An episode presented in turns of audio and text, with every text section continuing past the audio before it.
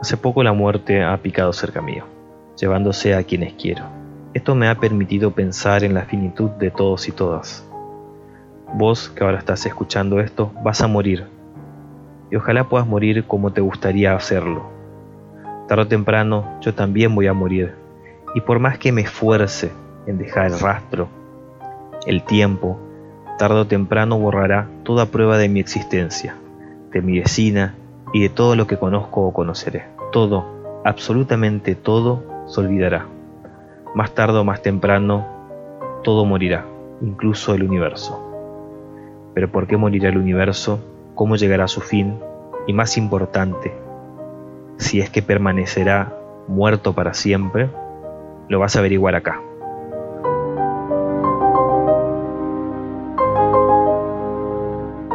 Esto es Psicodelia Nerd y hoy te voy a contar cómo morirá absolutamente todo.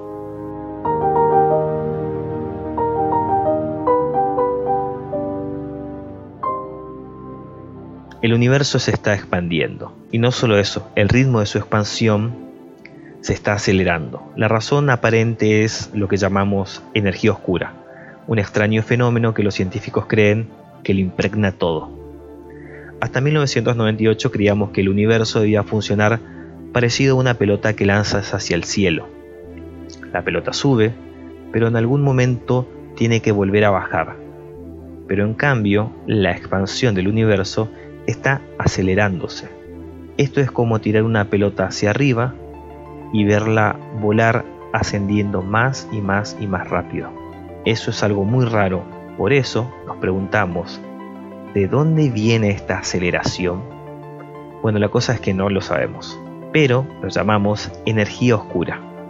Einstein fue el primero en pensar en ella para decir que era una pelotudez. Ahora, los astrofísicos creen que tal vez es posible. El problema es que todo es demasiado teórico y realmente no sabemos cuáles son las propiedades de esta energía oscura. Pero existen varias teorías y estas nos llevan a tres escenarios posibles para el fin del universo. Muerte probable del universo número 1. El gran rasguño.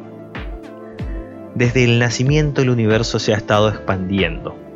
Por razones desconocidas, nuevos espacios son creados en todas partes por igual. El espacio entre galaxias se expande y así éstas se van separando. El espacio dentro de las galaxias también se expande, pero aquí la gravedad es lo suficientemente fuerte para mantenerlo unido. En el escenario del gran rasguño, la expansión se acelera hasta el punto en que el espacio se expande tan rápido que la gravedad no puede seguir compensando ese efecto. El resultado, el gran rasguño.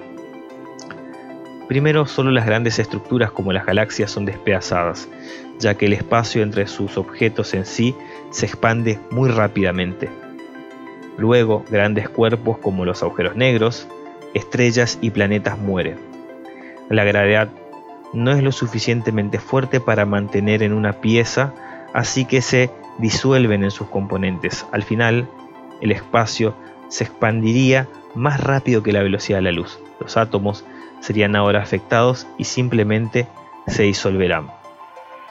Una vez que el espacio se está expandiendo más rápido que la luz, ninguna partícula podrá volver a interactuar con ninguna otra nunca más. El universo se disolverá en incontables y solitarias partículas, incapaces de tocar nada en un extraño e intemporal universo. La soledad más literal de todas. El fin de la materia y del tiempo.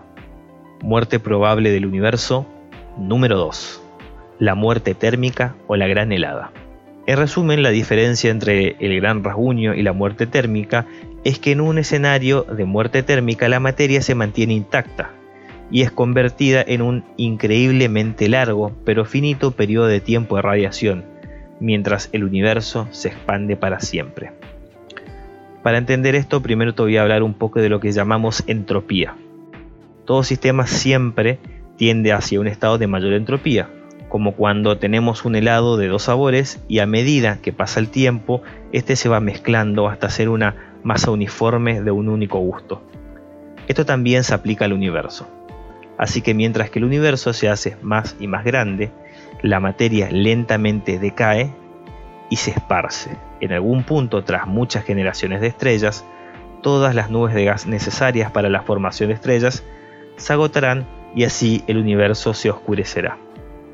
Los soles que queden morirán, los agujeros negros se irán degradando lentamente hasta evaporarse en un periodo de billones de años debido a lo que se conoce como la radiación de Hawkins. Cuando este proceso se complete, un diluido gas de fotones y partículas de luz sobrevivirán hasta que incluso eso desaparezca. A no ser que, después de un periodo de tiempo increíblemente largo, podría haber una espontánea caída de la entropía como resultado de algo llamado tunelación cuántica, lo que nos llevaría a un nuevo Big Bang. Muerte probable del universo número 2, la gran implosión y el gran rebote. Este es el escenario más optimista de los tres. Si hay menos energía oscura de lo que creemos, o si disminuye a medida que pasa el tiempo, la gravedad será la fuerza dominante en el universo algún día. En unos pocos billones de años, el ritmo de expansión del universo disminuirá y se detendrá. Después de eso, todo se invertirá. Las galaxias irán chocando entre ellas, uniéndose a medida que el universo se hace más y más pequeño. Dado que un universo más pequeño también significa un universo más caliente, las temperaturas aumentarán en todos lados a la vez.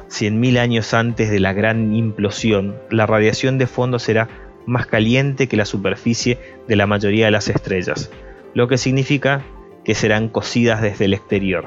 Minutos antes de que la gran implosión suceda, los núcleos atómicos serán despedazados y después de esto, agujeros negros supermasivos devorarán absolutamente todo. Al final, los agujeros negros se unirán en un mega agujero negro supermasivo que contendrá la masa de todo el universo y seguirá así hasta devorarse a sí mismo. Por lo tanto, también devorará todo el universo. La teoría del gran rebote por su parte dicta que esto puede haber ocurrido muchas veces y que el universo pasa a través de un ciclo infinito de expansión y contracción. ¿Qué acabará pasando con el universo al final? Según los científicos, la muerte térmica parece ser el escenario más probable. Pero ya que no están del todo seguros, prefiero creer que la idea de la gran implosión es la más probable. Me encanta creer en un universo que nace infinitamente, que muere una y otra vez. Un universo donde volvemos a cometer los mismos errores una y otra vez sin saber que los cometimos. Un universo donde volvemos a nacer sin recordar absolutamente nada de nuestro pasado, aunque tal vez esto sea igual que nunca haber existido.